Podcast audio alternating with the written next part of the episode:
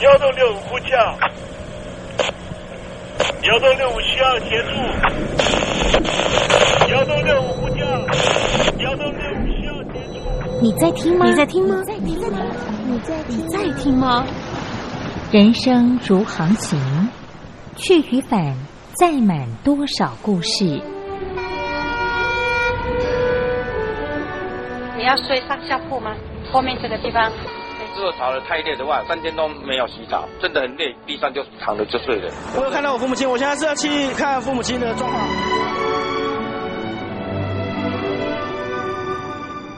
聆听故事湾，让每个故事找到属于自己的码头。我到了那儿以后，我们就往妈妈家去。我一到那边，就感觉我妈妈已经她能够活活下来都不容易。我知道，她没她没跟我讲，我也不敢问，好好苦。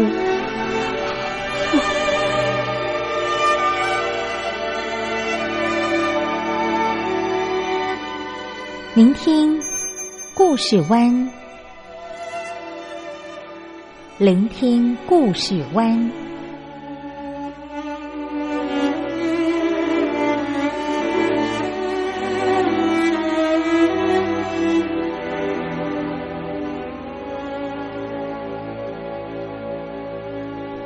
故事总有一个停泊的港湾。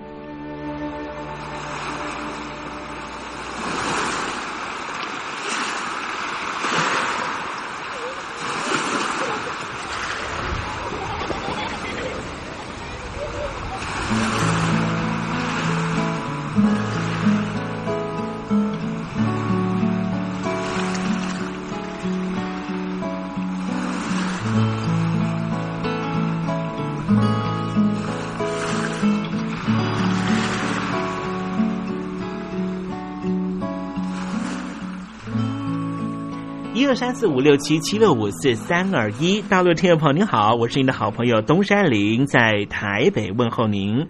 正在为您进行的栏目就是聆听故事湾，一二三四五六七七六五四三二一，全年无休，每天在空中为您服务。您在每天的凌晨三点十分，或是傍晚的六点十分，都可以在光华之声频道收听到这个栏目。聆听寰宇趋势，不用太多解释，因为聪明的你心中自有诠释。亲爱的听众朋友，我们的节目早晚各一次，听众朋友你可以选择最适宜的时间，和东山林共度这短暂的五十分钟的时光，就在光华之声的频道空中相见。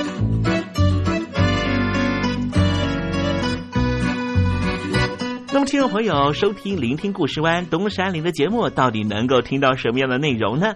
尤其啊，我们环宇全世界，焦点放到神州大陆啊，光是整个中国大陆呢，就有将近九千家不同的大大小小的电台了。我们的节目到底有什么不一样的地方呢？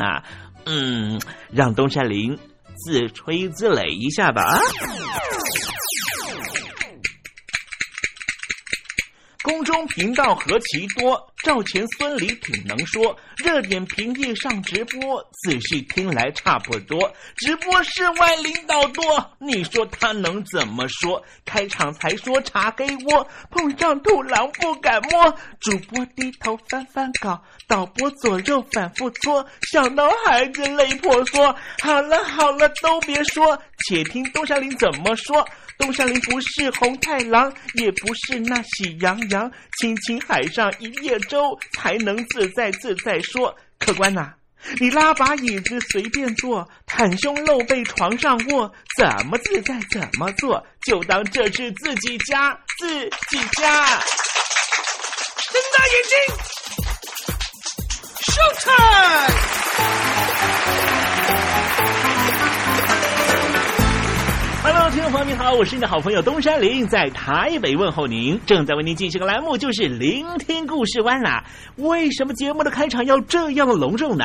因为在凌晨三点钟的时候才进行我们的节目啊。听众朋友可能正在打瞌睡之中，或是呢在睡梦之中，所以呢要赶快把听众朋友呢让那瞌睡虫踢到九霄云外啦。听众朋友，今天的节目非常的精彩，千万不要错过喽。那么精彩的内容到底包含了什么呢？赶快让东山林为您报告。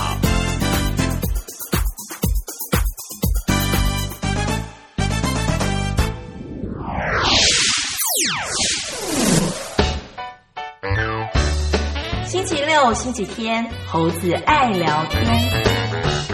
前几天我们看到了美国总统特朗普呢，他办的第一场的造势晚会哈，主要的原因呢，就是呢，希望能够呢竞选连任。可是没有想到呢，他这个造势晚会呢，哎呀天哪，几乎是没有办法如他预期一般的那样多人来啊！有人就说呢，是有人在抖音上面哈啊去这个呼吁呢，不要去参加特朗普的这个造势大会。也有人说呢，有人是透过了方法呢去领到了票，然后再鼓吹大家不要去参加。从这里面我们就看到了，哎，网络的力量呢是有多么的巨大哈。好，待会在时政你懂得的环节里面，我们就跟听众朋友来谈谈了。网络的力量之所以大，是因为它造成了一个实质的影响力，而这个实质的影响力如果会有可能引起了这个公众利益的啊损失的时候。这到底该怎么办呢？我们上世纪呢都认为说，网际网络呢那是一个自由的天地，不该有任何的手去管控它。可是现在这几年我们看到的情况似乎不是如此了，是不是哈？好，待会在时政你懂的环节里面再跟听众朋友详尽的介绍了哈。好，我们节目的下半阶段呢，为您进行的环节就是电台推荐好声音。我的。看病经验。台湾海外侨民最爱回台湾看病，在美国做一颗牙齿的根管治疗要六万新台币，回台湾做只要五千，如果有健保只收两百元。常言道，牙痛不是病，痛起来要人命。大陆网红王老 Q 有回牙痛想看牙，没想到王老 Q 住在浙江第二大城宁波，看个牙也得等上一整天。我是王老 Q，那么礼拜天呢，我有空，终于去了医院啊，把我的这个牙齿啊给补上了。我发现一个问题，就是我家这边啊，乃至市中心的一些医院啊，这个医疗资源还是非常紧缺的。我礼拜六就去挂号了，然后突然发现，哎，这个号挂不上。因为有个医生请产假了啊，所以导致人手更少了。礼拜六的话就没有人上班啊，只能礼拜天去。那礼拜天就礼拜天吧，行吧。还好我聪明啊，礼拜天啊预约了个号，早点把这个病看好啊。医生上班了，我就噗噗噗过去了。好呀嘛，那家伙一看，这里边那个医生就就一个在工作啊，然后休息区的椅子啊，全部啪啦啪啦坐满了患者啊。哎，我寻思市中心那个医院啊预约，于是我就去查了资料啊。根据数据统计啊，二零一八年。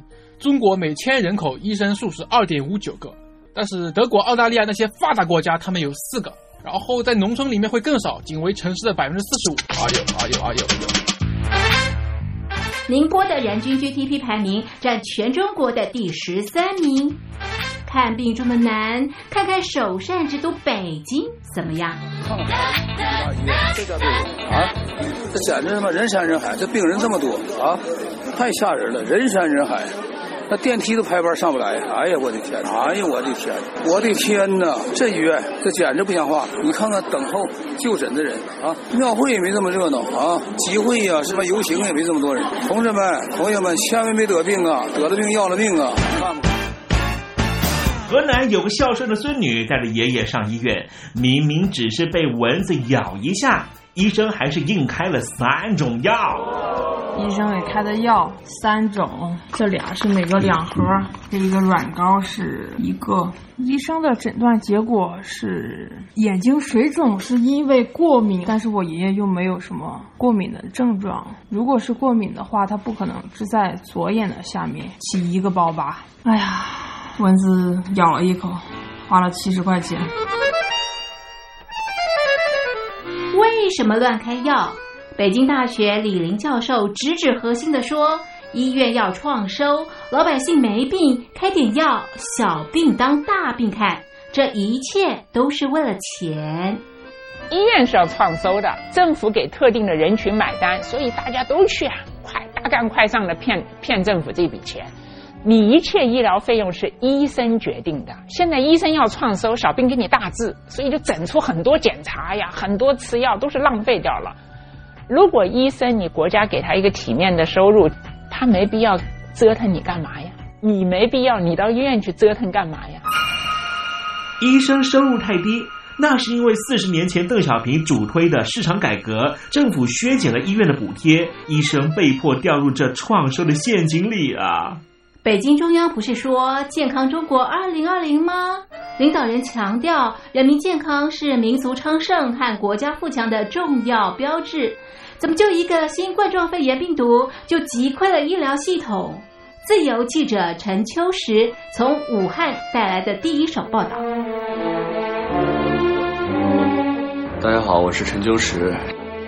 如果你到医院，你明知道你就算到了医院，你也住不了院，你也做不了检测，那你还去医院干嘛？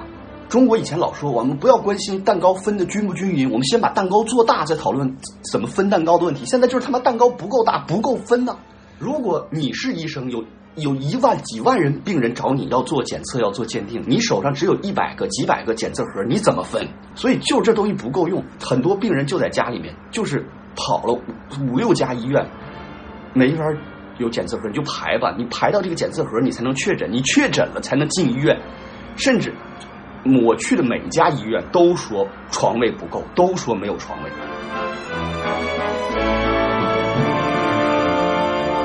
这一次，我们暂时战胜了新冠状病毒，趁着下一场病毒还没有来之前，一起解决医疗问题吧。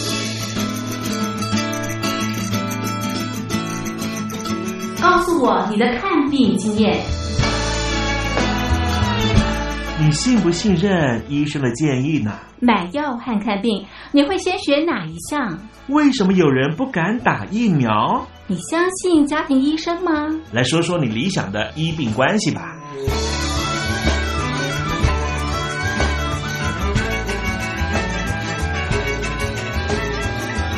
把你的想法写下来，寄到台北邮政一千七百号信箱，或是寄到 lily 三二九小老鼠 ms 四五点 highnet 点 net。我们会抽出十份可以让你穿越屏障、吸取新知的知识接收器，让你充分感受到学海无涯、万分自由的喜悦。告诉我你的看病经验。现在，请。习近平同志讲话。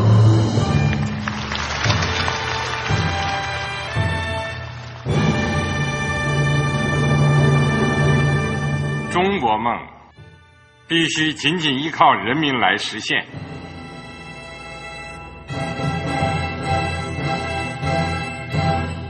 好国民得关心家事、国事、天下事。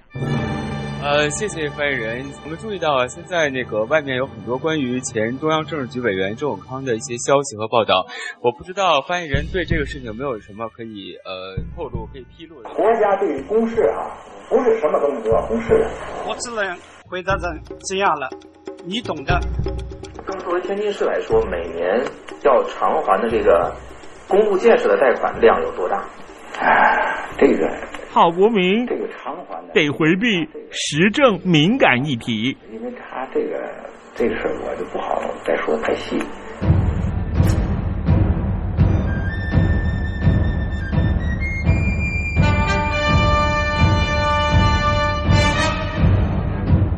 我们要坚持人民当家作主，坚持人民主体地位。任何官方不宜说太细。期望您体谅的话题，尽在时政，你懂的。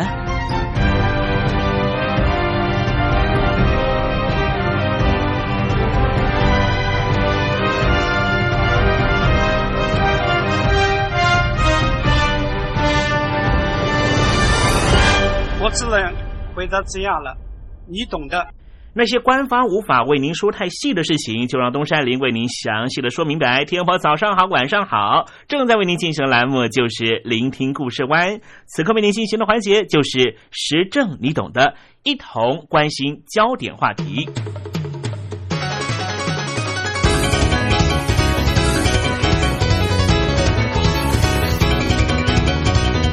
二零一三年一月十一号。被誉为网络神童的资讯自由斗士艾伦·史瓦兹在纽约自杀身亡。这位当时我们都不认识他的人物，在那个时候却引起美国网络界的一片哗然。随后，各式各样的追悼和反省不断涌出。前一阵子，在一场国际的纪录片影展上面播放了一部电影，这部电影叫做《网络之子》，记述的。就是这一名年轻人的生平卷入了案件始末，以及他的死亡带来的后续影响。透过这一部纪录片，也许听众朋友可以明白他的悲剧、他的坚持理想，还有他生前的思考轨迹。今天东山林就跟听众朋友介绍这一位网络神童艾伦·史瓦兹。艾伦·史瓦兹生于一九八六年，出生于犹太家庭的他。有一个开软体公司的父亲，艾伦·史瓦兹是一位很聪明的男孩。十三岁的时候，他已经在大学研修课程了。十四岁的时候，他设计的网站得了奖，加入了 RSS 线上开发群组。当时，一位和他共事的长辈回忆起，当初在经过了一段时间线上讨论开发合作之后，他对于这一位新来的成员很好奇，就主动邀请他，希望和他碰面。结果，他回复我：“我可能无法出席，因为我的爸妈不会准许。因为我今年啊才十四岁，十四岁的孩子却能够展现网络上的成熟心理心智。所以，虚拟和实体哪个是真的，哪个是表象？这样的身份虚实辩证，正是网络最有趣的核心议题之一。而这位受访者的惊喜神色。”也成为这部纪录片最让人开心的画面之一。事实上，《网络之子》这部纪录片是透过大量的访谈、新闻影片、历史片段的交错，再加上精致的动画设计和议题说明，把事件的来龙去脉和影响力交代的引人入胜。在这过程里面，不只有家人和朋友的说辞，更重要的是在几位恩师。无论是学术上或是公务合作上的这些访谈里，不难感受到他们浓厚的惜才之情。在艾伦曾经参与的计划里，底下有两项工具协议，恐怕很多人都不会陌生。第一个就是 RSS（Really Simply Syndication），也就是脸书上面这一类会把各种内容 push 到你面前的社群网络软体。在普及之前，你我一定很熟悉这样的部落格的黄金年代。当时大家用来订阅各种内容网站的工具，背后通用的基础概念就是这一个 RSS 的格式。另外一个格式就是创用 CC（Creative Commons），这恐怕也是大家熟悉的。为了解决网络上面创作者在完全不允许复制以及完全允许复制的两个极端间进行挣扎，创用 CC 的概念因此诞生。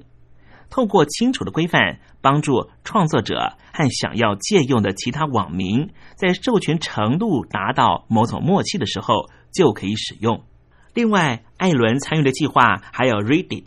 一个让使用者在上面大量谈话、贴文、分享影音内容等等的网络的论坛网站，听起来有点像是美国版的 PTT。另外还有线上图书馆系统，他想为全世界每一本书都建立一个电子索引页面。谈到这边，应该不难感受到他对网络世界的向往吧？艾伦认为。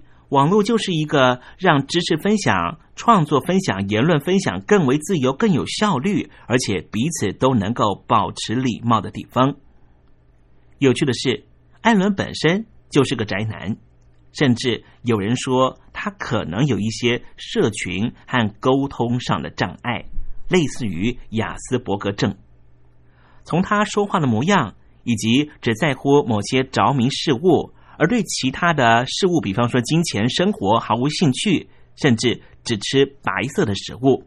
从这一些偏执的特征里面发现，这样典型的天才遇上网络，似乎也让他找到最自在、最自由的场域。但是接下来有两件真实社会相关的网络事件，让艾伦变成。有关当局关注的对象，第一起事件就是 Pacer 事件。Pacer 事件呢是什么呢？先说 Pacer，Pacer 是美国法院文件电子系统，就是过往所有案件的判决记录都在其中，而使用者要从系统下载文件，必须要花费还蛮高的金额，每页必须要花八分美金的费用。基于这样的收费机制，会让人在打官司的胜负以及金钱成本上面变得比较高，所以有人发起运动，号召群众到特定图书馆去把档案抓出来分享。艾伦他响应了，而且用的是自己写下的下载系统，最后他把两百七十万份的文件全部抓了下来。虽然这件事情并没有被追究，可是也因为这件事情。让艾伦被美国的 FBI 盯上了。另外一起事件就是 Jester 事件，J-S-T-O-R。真正让艾伦卷入犯罪的案件就是这一起。他在二零一零年年底，透过麻省理工学院的学术网站下载了在 ZSTOR 系统上面的四百万份学术论文。就像 Peter 事件一样，这也是一个收费的系统。但是对学术单位和研究人员有限度开放，而在艾伦的概念里面，这些知识属于人类共同资产，不应该被某些收费机制绑住，否则会限制这些知识在阶级之间的流动。比如说，让印度的学生获取知识的机会会变得比美国学生还要少。结果在二零一一年七月。艾伦因为这件事件被捕了，还被指控好几项美国联邦重罪，可能要坐上三十五年的牢和判罚上百万美元的罚款。在几次来回审讯过程中，受到巨大精神打击的艾伦，最后在宣判前就自杀身亡了。那么，究竟艾伦的行为是否触法？有关当局的借口是认定。艾伦下载那些东西是为了贩卖牟利，或是建立竞争系统等等恶意的行为。但是，所有认识艾伦的人都知道，他不可能有这些企图。所以，这更像是法治单位要杀鸡儆猴，作为对网络言论自由的恐吓手段。但是，究竟为什么当时的主事者这样的偏执？选择对一个这样年轻的孩子下重手呢？所有人到现在仍旧一团疑惑。在官司缠身的那些时间，艾伦还参与了其他的运动，比方说反对禁止网络盗版法案的运动，阻止美国政府立法获得监控网络的权利，而且最后成功了。这也让他的离去更加令人叹息。毕竟，在他生涯的最后日子，他已经站上一个新时代运动者的高度，找到改变世界的位置和方法。如果艾伦还在，以他的天赋和对网络的纯粹热切的信仰，也许能够带给人类更多改变。《网络之子》这一部好看的纪录片。不仅让我们看到了一个人的传奇人生，也让人思索网络的特殊性，以及作为工具的意义本质。而究竟他要说的是艾伦最后受访中的那段话吗？艾伦曾经说过：“网络可以是个美妙的工具，也可以是一个可怕的战场。”艾伦认为，在网络的场域里，自由和监控。会同时存在，而且会永远存在下去。所以，重点不在于何者强盛，而是身于其中的人自己要如何选择，如何妥善运用自己的自由，得到真正美好的结果。这是多么纯真的信仰！即使那是乌托邦，但愿现在的我们比当初艾伦离开的时候，又离乌托邦的境界更近一点了。这个男孩艾伦，因为把四百万份的学术论文公开在网络上面，而面对到了多项的联邦重罪。这些人类的知识的积累。它到底应该要如何在世界广泛流传呢？目前全世界的论文大部分都是刊载在 CSI、SSCI、TSCI 或是 TSSCI 的期刊上面。艾伦在生前质疑的就是这些人类知识累积的结果，为什么要被这几本平面杂志给垄断呢？难道不能够全部放在网络上面？让所有的网民分享吗？听众朋友，我们继续来讨论。如果你花了很长的时间做了一份学术论文，你希望更多人知道你的研究成果，你会放在什么地方呢？还是你认为你的研究成果只需要放在你们家的阁楼里面呢？维基百科的主要贡献者 Greg Maxwell 他说。学术发表是一个非常诡异的系统。作者们放在刚才我们说到的四份国际期刊上面，其实并没有拿到任何的报酬，而审查这些论文的人也没有拿到钱。在某个领域，甚至连期刊的编辑也没有拿到钱。有时候，作者甚至还必须要付钱给出版社。但是。这些学术科学论文却又价格高的吓死人，所以 Maxwell 表示，学者把研究论文不该放在那四份期刊上面，而是应该放在更为开放性、更能够让普遍的地球子民都能够接近到的一个平台或是期刊。而这样的空间在哪里呢？Maxwell 认为，一九八零年前，当时还没有网际网络。在一九八零年之后，这个空间就应该是网际网络。Greg Maxwell 他把一万八千五百九十二篇论文创作于一九二三年前的，而且版权过期的学术论文，全部上传在网络上面，提供大众免费分享。撇开法律、技术、个人欠缺网络礼节行为这些细节。如果我们把焦点拉远，问一个非常根本的问题，这个问题就是：这些所谓的学术论文、学术作品，原本是谁的智慧，现在却又变成谁的财产？到底谁是小偷？谁在促进社会进步？而政府当局的行为又在协助谁？什么样的举措才能够符合公共利益呢？缴税。缴学费，特别是捐给大学图书馆的学生和公民们，可能没有想过，他们的钱被用于采购学术期刊这一部分，并不是付给写作论文的学者，而是用来供养一个限制资讯自由流通的系统。这个系统让某些学者在大学的学术城墙内。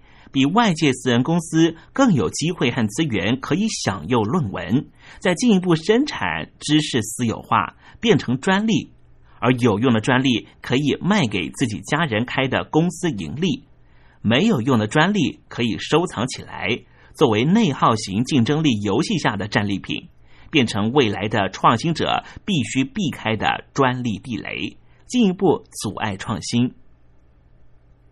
把刚才东山林所说的概念套用在公民和政府的议题上，是不是也是如此呢？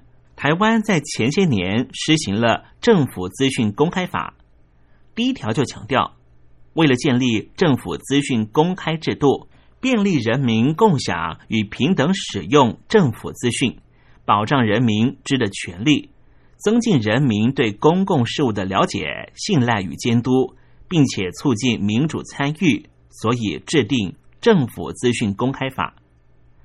如果公民和政府应该存在于一种授权和监督的关系，一个社群，我说的社群是高于政府和财团，这个社群就应该建立一个足以消除因为资讯不对等而出现的竞争障碍的防范制度。我们回到学术论文这个议题上，学者认为，当今现代人所谓的创建。其实根本就是建立在前人的贡献上的新主张。如果它只被限定在特定期刊上出现，就是一种资讯流通的障碍。这对于同样属于竞争关系的当代学者，难道不是一种竞争关系上面的阻碍吗？当政府告诉我们该怎么做，该如何吃喝玩乐，以达到什么样的集体成果的同时，你却没办法透过政府资讯法去检视决策过程，你根本不清楚、不明白这项政策的背后受益者到底是谁？难道这不是一种竞争关系上面的障碍吗？曾经有大陆的网友提问过：如果没有美国大使馆，北京当局会不会公布 PM 二点五？我们也很想问。为什么大陆民众只相信美国大使馆的 PM 二点五公布的数据？这就是因为北京当局长期封锁任何消息，民众是有感知的。在传播里面的注射理论根本行不通。传播的接收者绝对不是你给他什么讯息，他就会相信什么讯息。他是有感知能力的，他自己有自己对外界环境的观察力。这些自我察觉是足以在一瞬间摧毁官方论述的。资讯公开不是为了眼前执政者的蝇头小利，而是真正可以建立一个可长可久国家体制的关键工程。同样的，对整体人类的未来发展也是如此，让人类的智慧积累广泛的被全人类使用。难道对于全人类的未来发展没有帮助？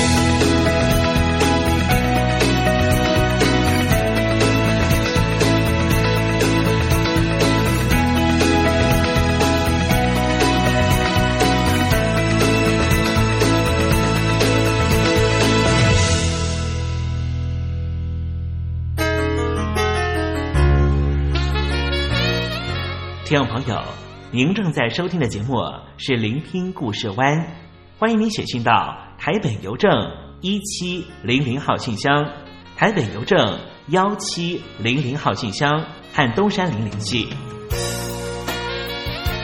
东山林就是东边的山里有只麒麟的东山林，东山林等候您的来信哦。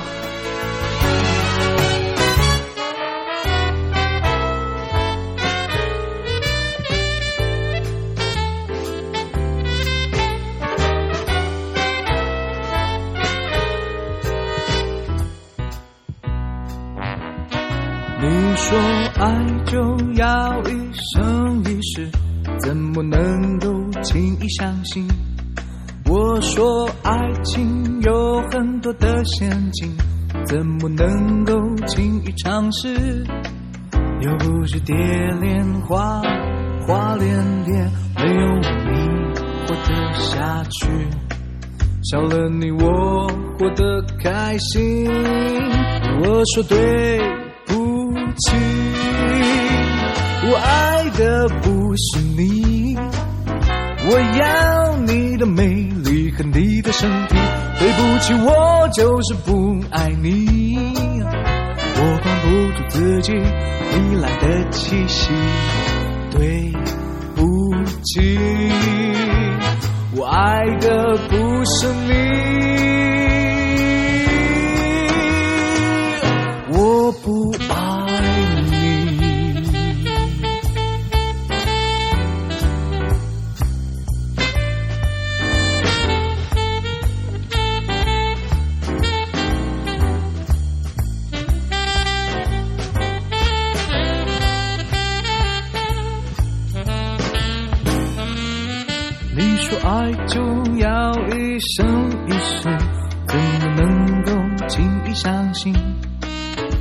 说爱情有很多的陷阱，怎么能够轻易尝试？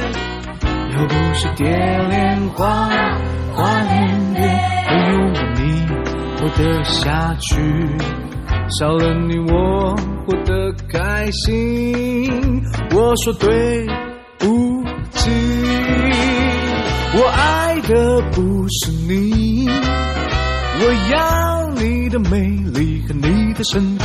对不起，我就是不爱你，我管不住自己糜烂的气息。对不起，我爱的不是你。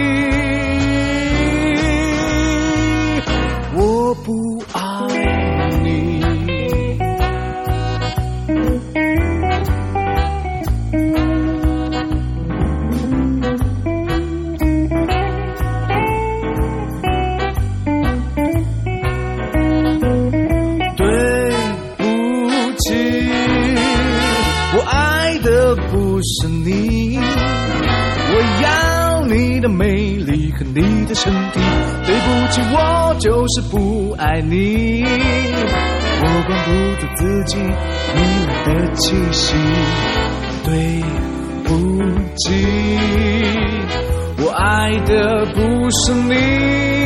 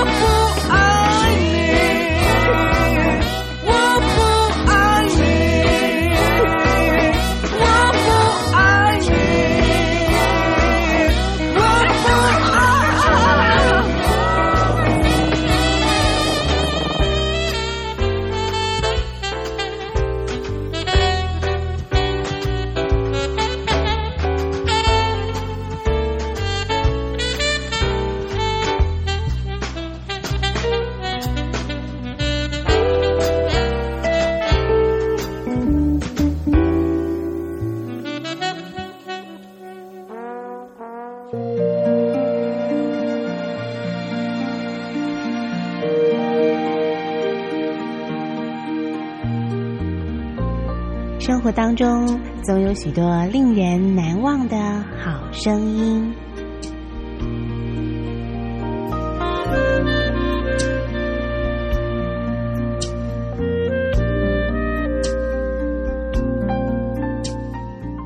电台真心推荐，只想给你最好听的好声音。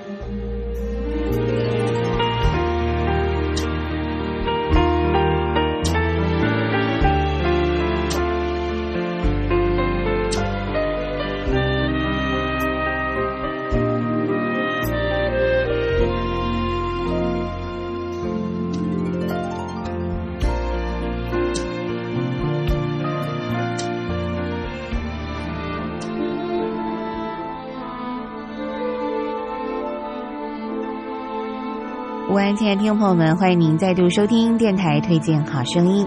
在今天节目当中，要为您推荐的是帕尔曼的电影《琴声》。